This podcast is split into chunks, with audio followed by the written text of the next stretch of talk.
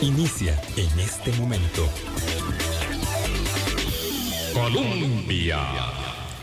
Con un país en sintonía, ¿qué tal? ¿Cómo están? Muy buenos días, bienvenidas, bienvenidos a nuestra ventana de opinión esta semana en eh, Ventanitas pregrabadas que tenemos para ustedes justamente para poder poner en perspectiva hechos y temas eh, que normalmente no son de la, de la coyuntura, pero sí estructuralmente muy significativos a los efectos de eh, mejorar la convivencia. Ya mañana, por cierto, que es viernes, hablaremos del Día Internacional de Lucha contra la Violencia eh, porque es el Día Mundial, 25 de noviembre. Hoy, jueves 24, eh, con motivo de una mm, celebración muy hermosa, no es nuestra, ojalá cada día pudiésemos apropiar. Las buenas prácticas siempre son eh, para copiarlas.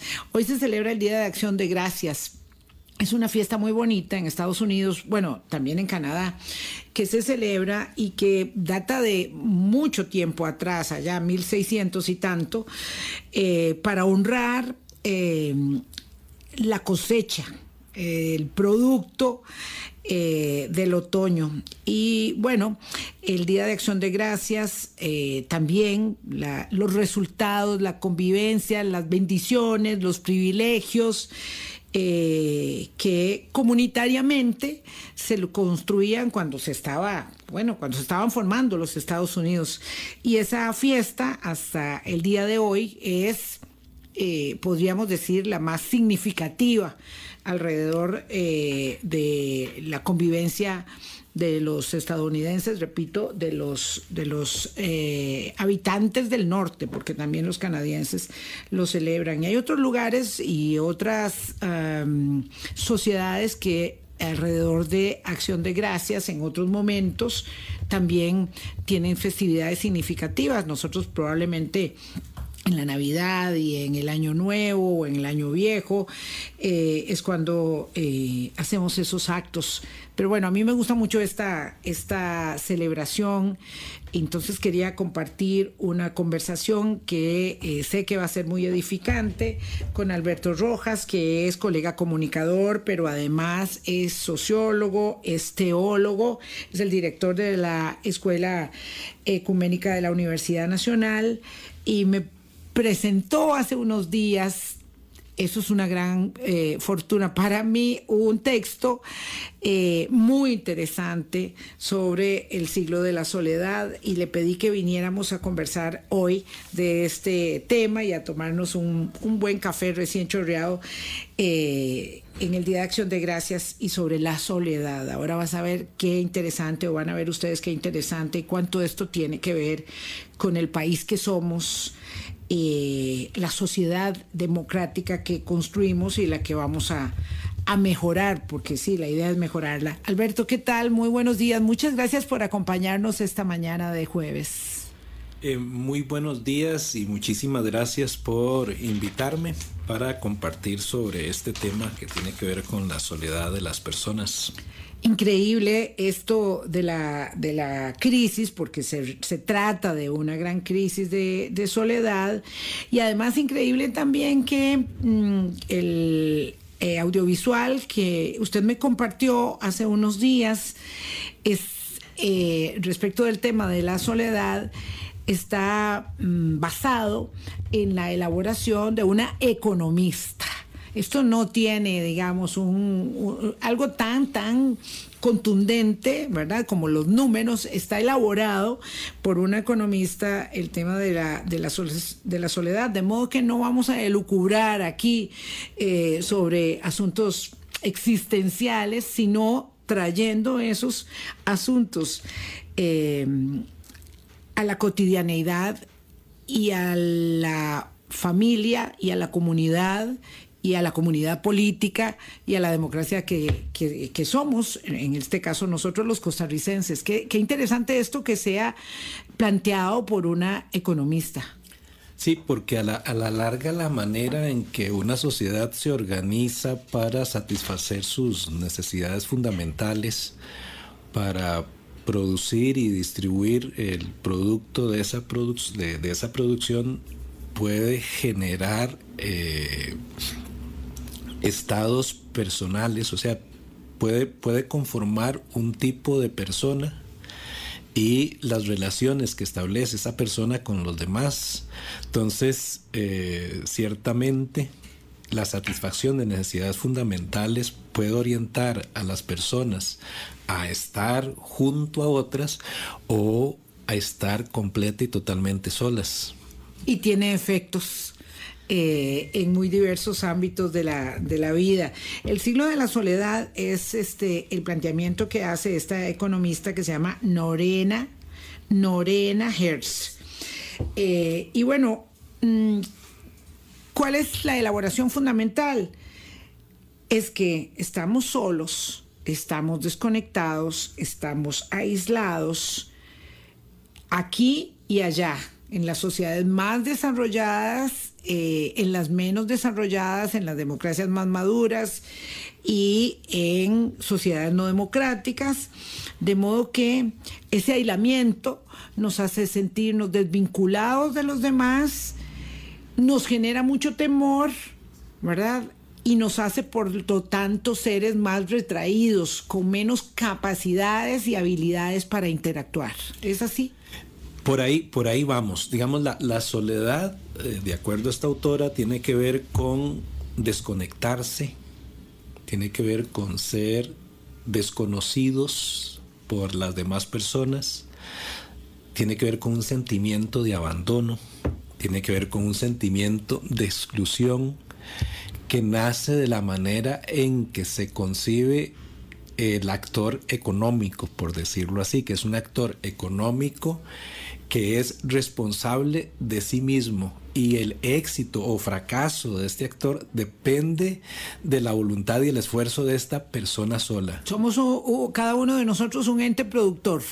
Básicamente, para, para, entenderlo bien y entenderlo en, nuestra, en nuestro contexto, imaginémonos a una, eh, una mujer que es jefa de hogar y esa tiene dos hijos. Eh, ella, digamos, no recibe el apoyo del padre de los, de los hijos. Y entonces esta mujer tiene que enfrentar esa situación, dos niños, una niña, un niño que está en escuela. Esa es la familia, eh, los dos niños, el niño y, ella. Y tiene que enfrentar esa situación. Y para eso tiene que trabajar y a la larga tiene un trabajo informal dentro del millón de personas que tienen trabajo informales en, en este país. Entonces, ella tiene que sale desde muy temprano tiene que ver cómo organiza el cuidado y, todo el trabajo de formación escolar del niño y de la niña. Y ella sale a trabajar y, es, y salir a trabajar le ocupa al menos 12 horas de su día. Entre que va y que viene, exacto. Sí. Y luego cuando llega tiene que trabajar en la casa para asistir la reproducción de su hogar para que esos niños y niñas tengan el uniforme, el alimento el otro día y organizar con las personas que los lleva, que los trae. Esa persona se siente completa y totalmente sola. Y con el mundo en la espalda. Con el mundo en la espalda. Y lo que le dicen es que usted es la única responsable de lo que le pase a usted y lo que le pase a sus hijos y sus hijas. Claro, claro son sus hijos. Usted los trajo hasta el mundo. Ahora ve a ver cómo pues, resuelve, porque nadie está buscando a ver qué pasó con el progenitor y si dio media vuelta y se desapareció. Pues, y, entonces, y esos sí son dos, pero pueden ser tres o cuatro. Pero es una economía y un Estado que está organizado de tal manera de que esta señora tenga que ver cómo enfrenta su situación. Y este e, e, este, ejemplo es muy concreto, digamos, y, es real. Yo le pregunto a una maestra eh, de preescolar y ella me dice, vean, el problema de los chiquitos, por ejemplo, tengo un chiquito que es sumamente inteligente pero tiene problemas. Y yo comienzo a averiguar cuál es el problema y me doy cuenta que lo que le hace falta son unos anteojos. Ahí se soluciona todo el problema de aprendizaje de este niño nada más. Y entonces yo hablo con la señora, con la mamá, y la mamá no tiene los recursos para los anteojos. Para comprarlos. Entonces le digo, y no hay posibilidad de que los tíos, las tías y toda la red familiar llegue y le ayude para comprar eh, los anteojos. Porque este niño no tiene problemas reales de aprendizaje, lo que tiene es un problema en la vista que se puede solucionar con un par de lentes. Entonces, la señora le dice, es no que tengo a nadie. no tengo esta red, en, en, mi familia no, no, no, no, no, no se puede hacer esto. Y entonces algo que es muy sencillo, muy simple. Entonces, finalmente es el esposo de la maestra la que soluciona el problema de los lentes. Por dicha, es un hombre sensible y solidario que le compra o ayuda a comprar los lentes para este muchacho. Pero precisamente, ¿cómo es que se organiza la satisfacción de las necesidades de las personas? y cómo se organiza el Estado para satisfacer las necesidades de esta familia. O sea, si hay, digamos, uno, si hay redes, si hay instituciones y, uno, uno, uno puede eh, asistir y ver y hay funcionarios y funcionarias comprometidos tratando de hacer bien su trabajo para que los niños y niñas pues tengan satisfechos sus pero no alcanza o sea, no alcanza. La sociedad tiene una organización que claro, no, no, está alcanzando. Evidentemente, si la señora estuviera asegurada, pues puede ir y conseguir los anteojos. Pero si ella no está asegurada, entonces no es sujeto de, eh, de, de, de la visibilización que implica. Es un, un, ejemplo muy dramático, de verdad, sí, y, a partir y, de una cosa tan fácil diría uno, de solucionar sí. como un par de anteojos. Y, y, entonces hay, y entonces cuando uno ve que la informalidad va creciendo, Claro. Que va creciendo la informalidad y que muchas personas están trabajando, pero están trabajando como informales y que como informales no tienen acceso a la seguridad social. Exacto. No tienen. Entonces uno dice, ¿cómo es que se organiza una economía para que haya tanta informalidad? ¿Cómo se organiza Exacto. una economía para que la gente quede sola? Ok, entonces, en esa perspectiva, y lo plantea la economista en el siglo de la soledad, la soledad se convierte en un estigma. Es una daga, ¿verdad?, que te pone contra la pared y que implica, eh, de alguna manera, que hay mmm, exclusión, ¿verdad? Exclusión y una, hay que decirlo así, y un fracaso en el proyecto ¿verdad? Que hace que hayan personas que están excluidas del sistema eh, y por lo tanto se sientan tremendamente solas y por tanto también muy vulnerables. Por ejemplo, entonces, si uno sigue con, con este caso que estamos poniendo, esta señora comienza a reflexionar y comienza a decir, pucha, es que yo soy un fracaso me siento fracasada. Sí, es que por yo mucho no, que hago, no soy, no sí, tengo yo, capacidad ni para comprar larga, los lentes. A la larga, sí, a la larga, es que yo no estudié, qué terrible, pero yo podría haberme hecho un esfuerzo y hubiera estudiado. Pero esta señora nació en los 80 y uno sabe qué pasó en los 80 para atender el, una crisis, crisis económica, económica, que sacó del sistema educativo a muchos costarricenses. Exactamente, o sea, no es responsabilidad de esta señora o únicamente esta señora. Hay un factor estructural en donde hubo una desatención de la educación pública por muchos años que incidió en la pobreza estructural que estamos enfrentando ahora. Sí, pero en Plata Blanca uno no se pone a resolver todo esto de la crisis de los 80 y empieza la persona nada más a elaborar que su fracaso es personal. Es su, su vida. ¿En qué momento me comprometí con esa persona no adecuada? ¿En qué momento tuve hijos? ¿En qué momento no pensé que los iba a hacer padecer muchas necesidades? Esa serie de condiciones va haciendo que la soledad se torne realmente en una gran daga. Claro, porque se le hace pensar a la gente en una especie de ilusión. Se le dice que ella es responsable plena y total de su vida y que está desconectada de la sociedad y el mundo. Y eso es una mentira. Nosotros somos fruto ciertamente de, lo que hacemos, pero también somos fruto de las condiciones sociales, económicas y políticas en que nacemos.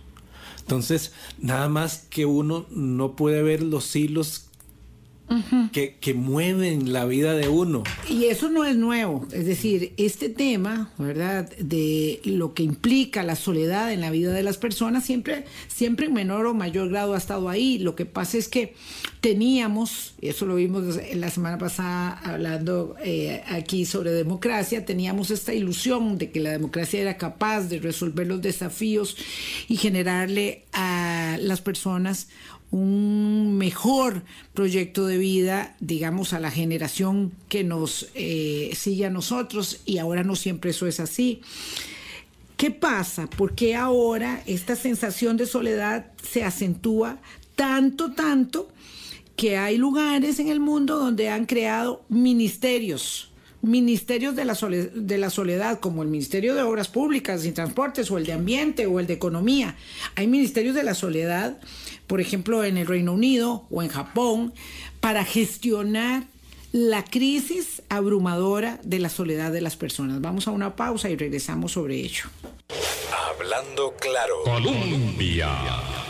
Con un país en sintonía, gracias por continuar con nosotros este jueves. Es el Día de Acción de Gracias y quisimos en los Estados Unidos, no es nuestra fiesta, pero bueno, como me gusta mucho y estamos en esta serie eh, pregrabada de la semana, quisimos hablar sobre un tema que de alguna manera espero, espera también don Alberto Rojas, mi invitado, que los esté eh, combinando eh, a reflexionar el tema de la soledad versus o contrario de lo que significa la celebración, la conmemoración comunitaria familiar de algo tan significativo como, como dar gracias. Y bueno, en el siglo de la soledad, de esta economista que citábamos al principio, Norena Hertz, se plantea que la soledad ha llegado a ser algo tan apabullante en la vida de las sociedades hoy que se han creado ministerios de la soledad eh, imagínense ustedes, el, nadie duda de la seriedad de la política japonesa o incluso con todo y sus bemoles de la del Reino Unido. Bueno, ahí hay ministerios de la soledad, porque la soledad, si bien es cierto, siempre ha estado ahí y es una condición eh, muy inherente a la misma naturaleza humana que también busca agregarse, identificarse y tener un sentido de pertenencia.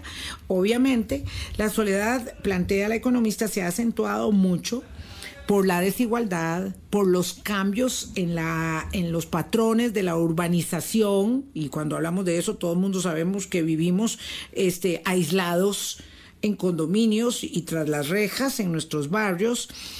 Eh, también porque hay muchos cambios demográficos, también porque hay un terrible mal que es la tecnología y estar vinculado al teléfono, encerrado uno con su propio teléfono. Eh, y otras condiciones, ¿verdad? Bueno, la, política de austeridad también eh, en tiempos de estrechez, que son casi todos los tiempos, en todo lado, de estrechez fiscal marca mucho. Entonces, esto que es una condición de la señora que estábamos comentando, don Alberto Rojas, invitado nuestro de la Escuela Ecuménica de la Universidad Nacional, también se refleja en la convivencia eh, y en la forma en que estructuramos nuestras relaciones en la comunidad y en la comunidad democrática, don Alberto? Vamos a ver, dos cosas. Una primera cosa, ¿por qué un ministerio de la soledad? pero ¿por qué? Es que las implicaciones sociales que tiene esto, y en economía, por decir así, son muy grandes. Eh, hay depresión, la depresión aniquila a las personas, no les permite eh, Incapacita. Se incapacita.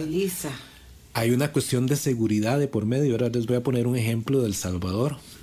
Este, hay una terrible inversión en salud. La, la, compañía, la, soledad enferma, enferma y entonces eh, genera suicidio. En, en Costa Rica, en hombres, por ejemplo, en hombres el suicidio es pandémico. O sea, yo estaba revisando antes de venir acá las tasas de suicidio y en hombres siempre están en 12.3, 12, 12.2, 12.1.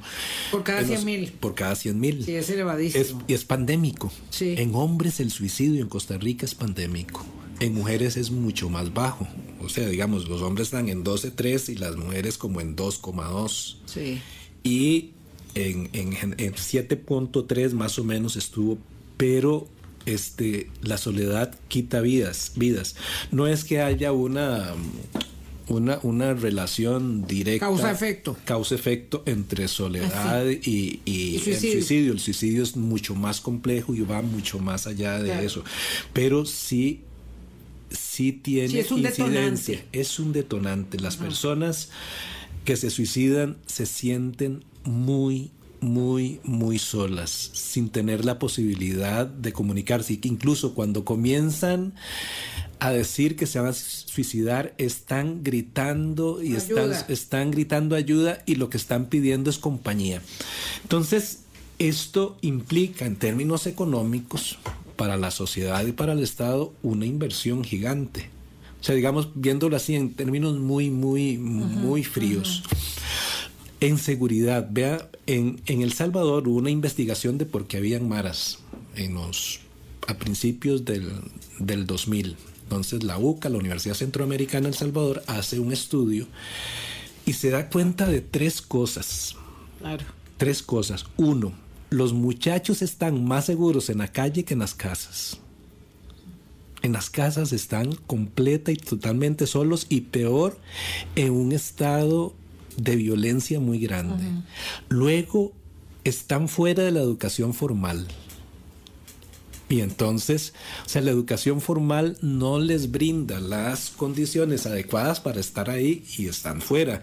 Y luego, en las comunidades no encuentran absolutamente nada que los contenga. Claro, y necesitan crear una familia, un vínculo, y eso está fuera. Eso está en la mara. Exactamente. Eso está en la mara. ¿Ves? Entonces, la soledad tiene unas implicaciones en seguridad. Están relacionadas con esto, porque entonces, ¿quién acoge y le da compañía e identidad a los muchachos y las muchachas? ¿Quién? Este año va a crecer la tasa de homicidios que había estado muy controlada en el país, digamos, se, se tiró para arriba con 50 eh, homicidios más. En Limón. En nuestro país. En nuestro país. Estamos sí. hablando del Salvador. En nuestro estamos país. hablando en, de nosotros. Y el, hay un caso particular en Limón en donde este, la situación es este, alarmante, muy, muy, muy, muy alarmante. Y entonces a mí se me viene esto del, del Salvador y la crisis de soledad de los muchachos y las muchachas. ¿Quién solventa este, las necesidades de identidad, de socialización de y, de, y de pertenencia y desarrollo de nuestros muchachos y muchachas? Contrariamente, en Alajuelita, por decir en Alajuelita, bajó completamente, que es un caso particular fascinante. En Alajuelita, después de estar en el 17 y 18 con una tasa del 21 y 22, super pandémico, ahora está en 5, una tasa de, de 5 puntos y algo de, de homicidios, homicidios. Digamos, bueno, y entonces es un caso para estudiar. Pero eso refiere a algo que vamos a ver más adelante, es al hecho de que podemos revertir condiciones que la gente puede creer que no, ¿verdad? Que todo está perdido, pero podemos revertir condiciones, entre otras cosas, a partir del establecimiento de lazos comunitarios, de recuperación de espacios públicos, en fin. Ahí, ahí digamos que eh, dejémoslo ahí anotado porque eso es muy significativo. Eh, pero lo que sí es eh, necesario traer de nuevo a la mesa, don Alberto Rojas, de la Escuela Ecuménica de la Universidad Nacional, es que ciertamente hay una especie de, de, de, desestructuración de la vida comunitaria, cada vez estamos menos vinculados con los demás, eh, cada vez, y bueno, y vino la pandemia y todo lo agravó, este, eh, perdimos contacto físico. Entre eso que tuvo que ser por fuerza, digo, estaba entendido, y el hecho de que estamos perdiendo vínculos y contacto por estar amarrados a una, a una tableta, a una pantalla, y eso nos inhibe, ¿verdad? Entonces, ¿cuánto, cuánto de ese contacto personal que es tan vital, cuánto de saludar a la persona que está sentada en la par mía en el autobús? De ninguna manera, porque cada uno está metido entre sus audífonos y su teléfono. ¿Cuánto de uh, no volver a vernos, no darle buenos días, no dar las gracias, no conversar con nadie más que conmigo y mi teléfono, ¿verdad? Está afectando esa convivencia. Hay, hay digamos, tenemos una crisis de vinculación social, por decirlo así. Y es que las, las actividades cotidianas precisamente que tienen que ver con la reproducción de todos los días, lleva a la gente a estar muy, muy, muy, muy metida en, en su vida, viendo cómo genera los recursos para, por, ejemplo, una persona de clase media, ahorita permanecer en la clase media es muy caro. Y entonces la educación de los chicos, entonces tiene que trabajar mamá y papá y, y ver cómo... Entonces, ese mamá y papá cuando llegan a la casa... Están muertos. Están muertos y entonces los espacios de participación no hay. Luego, la otra cuestión es que el ocio, todo el ocio pasa por el mercado. Y en el ocio es donde nos encontramos, es el espacio donde nos encontramos. Entonces, un ejemplo, cuando yo crecía, mi ocio no pasó por el mercado. O sea, teníamos un pochero donde jugábamos todos los chiquillos del barrio. Las bicicletas que habían una o dos eran compartidas, no eran de una o dos personas, eran de todos los chiquillos que ocuparan la bicicleta. Teníamos una bola de tenis ya sin, sin, sin la telilla del tenis y esa bola servía para jugar bate, para jugar quemo, mm. para jugar jupas. ¿Cuánto costaba eso? En absolutamente nada. Cuando mis hijos crecen, me dicen, bueno, vamos a vernos un amigo y entonces ya necesitaban de cinco, en aquel entonces, cuando estaban chiquititos, de cinco mil a diez mil colones para ir a encontrarse a sus amigos en determinado sitio, porque había que comerse la hamburguesa, había que comerse la pizza, había que la plata del cine y ya había que llevarlos y traerlos la vida de barrio, ya, ya, ellos no hacían la vida en el barrio. Pues entonces, el lío es que el ocio donde yo me encuentro, llego cansado y además tengo que hacer una inversión. Entonces... Sí, las presiones son enormes para que, digamos, haya una... Eh, un espacio social de interacción, porque claro, cuando nosotros éramos pequeñillos, lo cierto es que eh, había una posibilidad un, espacio muy abierto, una seguridad, ¿verdad? Y vivíamos en efecto, eh, digamos, vinculados al cafetal de al lado, porque éramos una sociedad mucho menos urbanizada. Y de eso estamos hablando cuando hablamos también de, encerrarnos en los, en los barrios y los condominios, y con agujas y con, y con verjas. Ahora, mire qué interesante, podríamos diseñar las comunidades de forma diferente. Entonces, y esto se puede solucionar de manera sencilla. Hay, hay, hay arquitectos con una creatividad para diseñar urbanizaciones. Y entonces todas las urbanizaciones que nacen del financiamiento del el bono de la vivienda pueden diseñarse de otra forma, sin mayores costos. Por, ejemplo... vamos a ver, vamos a ver. Yo, yo le compro eso a esa idea, eh, mi estimado don Alberto Rojas, pero quiero complejizarlo un poco más. ¿Qué tal que vivimos en condominios, en torres multifamiliares, donde yo no sé quién es el que vive a la par mía? Porque no tengo ningún vínculo. No es que yo estoy a lo interno de mi propio gueto compartiendo con esas personas. No, no, no. Yo no conozco a las personas. Se lo digo porque tengo una circunstancia que, me permite referirlo. Hace apenas tres años yo me pasé a vivir donde vivo y yo no conozco más que a tres vecinos. yo no lo conozco. Entonces, quiere decir que yo tengo traslado mi propio aislamiento de un lugar a otro. Eh, por supuesto, eh, tengo otras redes Claro, porque el que tiene amigos y amigas tiene un tesoro, eso lo sabemos muy bien, entonces tengo muchas redes.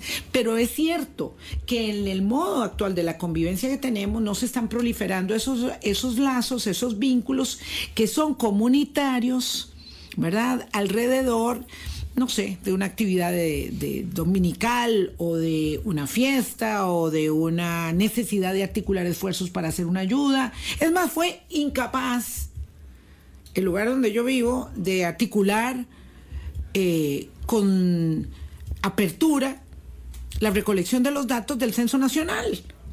Para que para que para, entender la complejidad que tuvo el INEC para hacer para llevar adelante ese censo.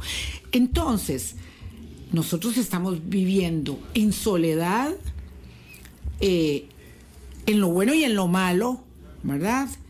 Y estamos generando mecanismos, digamos, de rechazo al otro, y ahí vienen temas mucho más graves, como la migración, por ejemplo, y lo que eso implica de exclusión para con el que está ahí a la par en el semáforo, ¿verdad? Este, porque, porque somos nosotros en nuestra propia y limitante burbuja. Por, ejemplo, vamos a ver, este, posibilidades para... Usted mencionaba ahorita vamos con diseño, pero por ejemplo mencionaba espacios públicos. Una cuestión importante son los espacios públicos donde la gente que se encuentre, pero no solamente es el diseño del espacio público, o sea, bueno, el diseño cuenta. Por ejemplo, necesitamos espacios públicos donde las personas de la tercera edad puedan sentarse y tengan sombrita para sentarse y puedan encontrarse. Entonces, bueno, ya hay que tener un, un, diseño que tome en cuenta, digamos, un, diseño universal que tome en cuenta a todas las edades y que interaccionen las edades. Eso se puede hacer, pero el espacio público no solamente necesita estar abierto, se necesita una gestión del espacio público y eso implica programar qué se hace en ese espacio público. Entonces, por ejemplo, ¿se acuerda aquello cuando cerraba la municipalidad la Avenida Segunda? Eh, la Avenida Segunda, el Paseo Colón. Sí, no, y también la Avenida Central en Navidad. bueno, eh, entonces. Eh, ¿Se acuerda que lo cerraban, bueno, para ir a hacer el avenidazo? Sí, bueno, y entonces, pero entonces es, ahí está organizada, está la convocatoria, pero entonces uno puede encontrar, y entonces venía todo un programa, y entonces uno encontraba una serie de actividades Claro, porque ahora está cerrado pero cada quien va solo caminando, digamos, es que de alguna manera, es muy feo decirlo así, pero es una forma para entenderlo, cada uno como un zombie, cada uno, ¿verdad?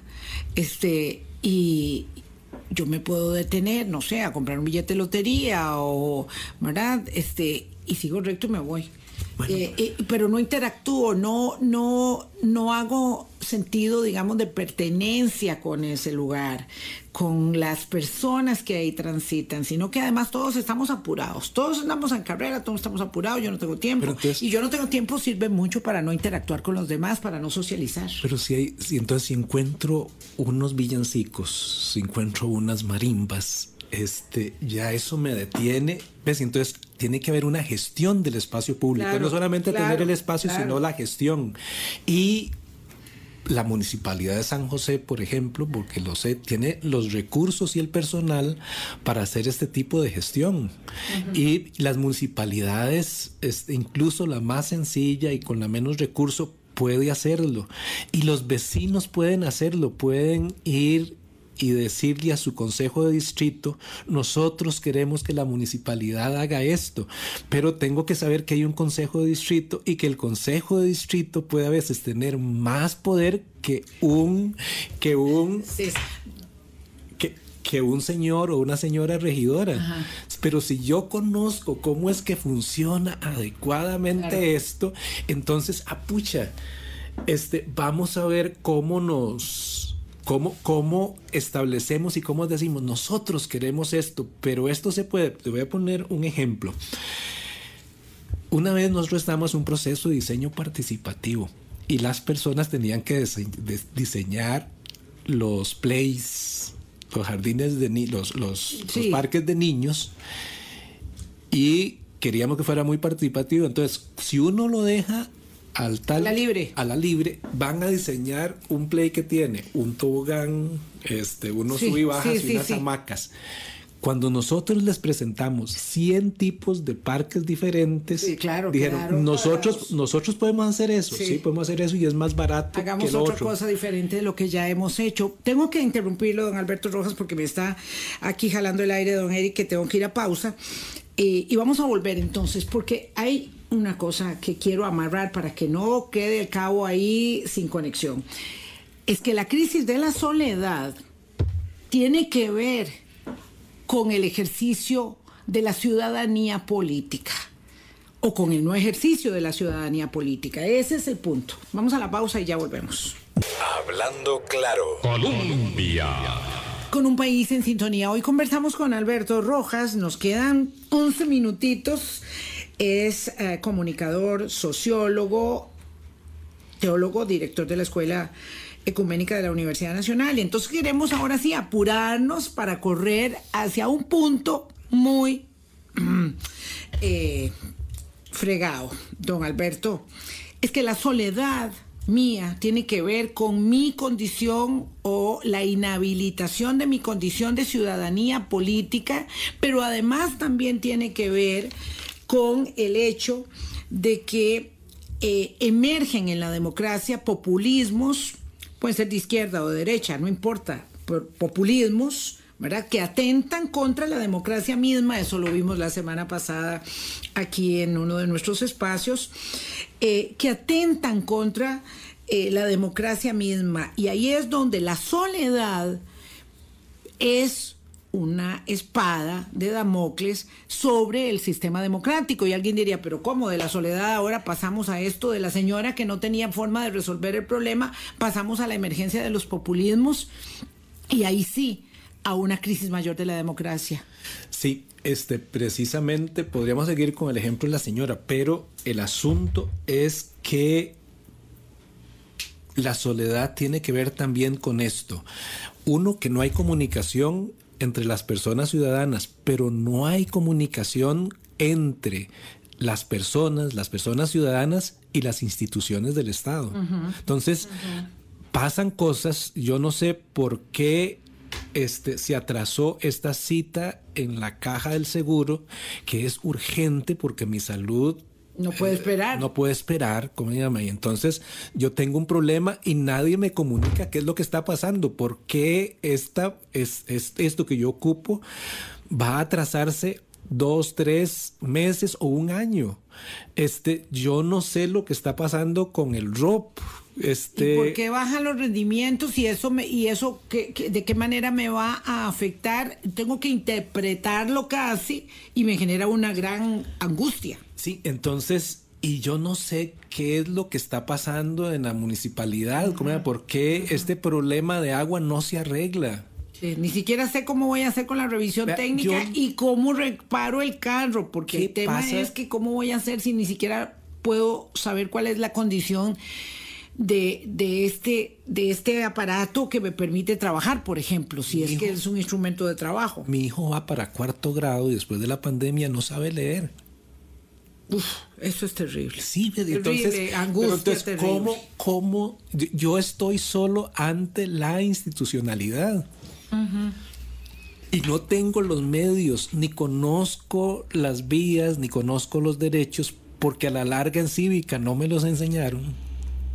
No me y no Sí, me sí, sí. dijeron que yo tenía derechos y que podía ejercer, o, o incluso sé que tengo derechos, pero no sé cuál es el camino adecuado para que estos derechos se concreten. Y entonces en medio de, ese, de esa circunstancia atenazante y atemorizante, porque la soledad genera mucho temor, obviamente entonces puede ser que una oferta eh, me despierte de alguna manera la posibilidad de salir del ostracismo en el que yo estoy. Entonces, si yo po- por lo menos puedo sentirme eh, comunicado o no comunicado, alguien que interpreta que dice, es que el Estado es esto, es lo otro, es aquí, es allá, las instituciones no sirven, lo que necesitamos es una persona autoritaria, fuerte, que venga a poner orden. Y ojalá que en nombre del pueblo diga que lo va a resolver todo. Sí, con Y entonces, bueno, alguien va a venir y resolver los problemas porque en verdad yo me siento impotente y no puedo porque estoy solo. Entonces, eso es terrible. Entonces, los, los mecanismos que tenemos, que los que los tenemos, y hay bastantes en este país, digamos, uno comienza artículo 9, artículo 11 de la Constitución que nos dan la base fundamental para pedir cuentas, y, no pedir cuentas como para estar regañando o, estar, no, como un mecanismo de comenzar a conversar y encontrar caminos para solucionar problemas concretos. Sí.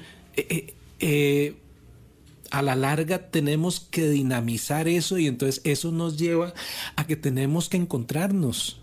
Tenemos que encontrarnos para ver, y, y aquí hay una cuestión importante. Puede ser que yo sea de del Partido Liberal Progresista y sea una persona que en mi mentalidad y mi forma de ser quiero que el Estado se solucione, pequeño. Sí, y que las, las soluciones sean liberales. Y puede ser que yo sea del FA y que crea del Frente eh, Amplio. Del Frente Amplio, sí, que crea que no, que esa no es la solución. Pero ambos estamos de acuerdo que hay que solucionar los problemas de la educación. Ahí tenemos un punto de agenda común sobre el cual podemos conversar. Y todos vamos a estar de acuerdo de que las filas de, de la caja tienen que terminarse y que la atención en la caja tiene que mejorar.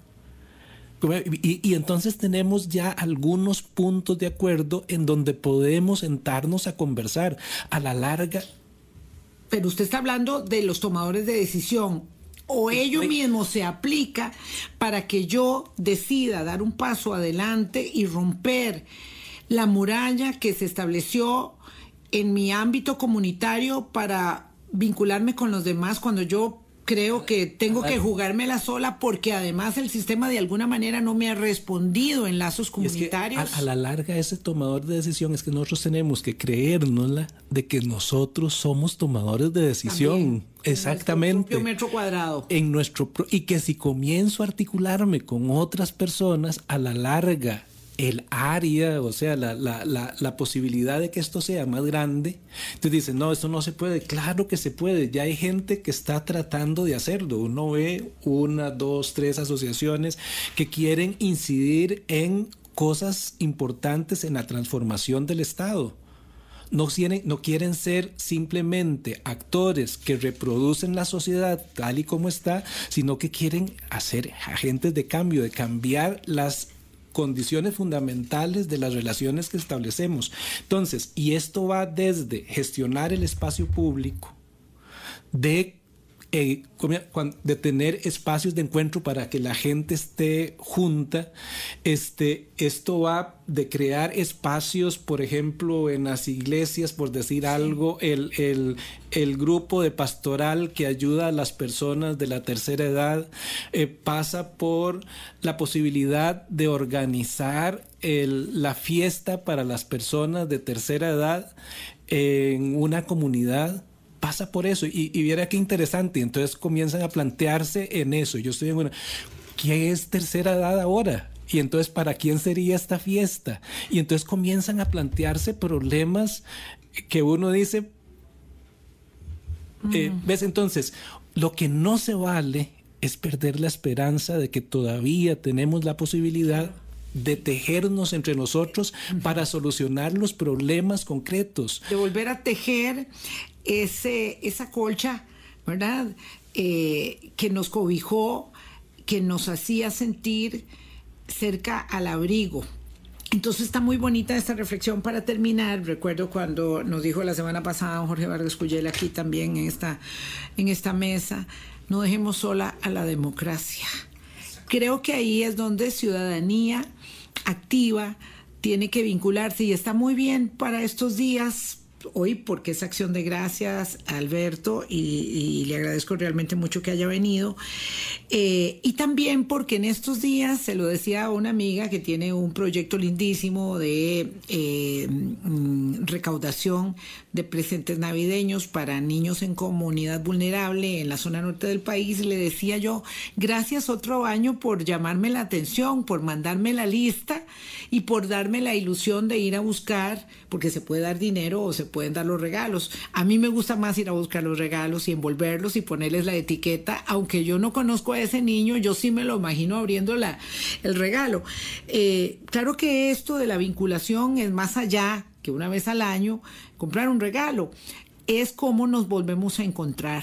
Y le agradezco de verdad mucho, Alberto, que haya podido hacernos estas, estas reflexiones. Siempre son limitadas porque el espacio es limitado y siempre nos quedamos con ganas de más. Pero bueno, le dejo un minuto para que cierre. Lo que quiero decirles en este minuto es que hay alternativas. O sea, tenemos esperanza. En Costa Rica hay posibilidades, esas posibilidades ya están normadas, no es que tenemos que inventar leyes, está desde la posibilidad de los consejos de distrito hasta el artículo 11 y el artículo 9 de la Constitución que nos diga, créaselo, usted es ciudadano, usted es ciudadana. y, y la colectividad de ciudadanas y ciudadanos son el soberano que determina el curso de lo que se quiere para un país. Entonces es importante que nos creamos eso. Es importante buscar los espacios de participación que existen en las comunidades y es importante decir de que si no existen se pueden inventar. Que hay soluciones, hay que van desde cómo diseñamos una comunidad cómo la diseñamos, cómo gestionamos espacios públicos, hasta cómo organizamos un país. Y entonces con esto termino, es básico e importante que comencemos a definir cómo es que yo quiero vivir y cómo es que queremos vivir en colectivo, qué tipo de país queremos, qué tipo de país queremos cómo podemos construirlo, qué tipo de Estado necesita este país y cómo vamos a financiar ese Estado. Esas son preguntas importantes que podemos estar preguntándonos y haciéndonos, pero si, si, es muy grande podemos ponerlo en pequeñito, en qué tipo de familia, en qué tipo de comunidad quiero vivir. ¿Qué tipo hacer de este un mejor lugar eh, donde, donde finalmente me sienta vinculado, no solo, no aislado. Eh, y porque la soledad es en doble vía, yo quiero eh, recibir acompañamiento, pero también la capacidad de darlo. Muchísimas gracias, Alberto, de verdad, muy buenos días. Gracias a ustedes, amigas. Los espero, y amigos, los espero mañana a las 8 aquí en Colombia con un país en sintonía. Que tengan muy buen día, muchas gracias. Hablando claro, hablando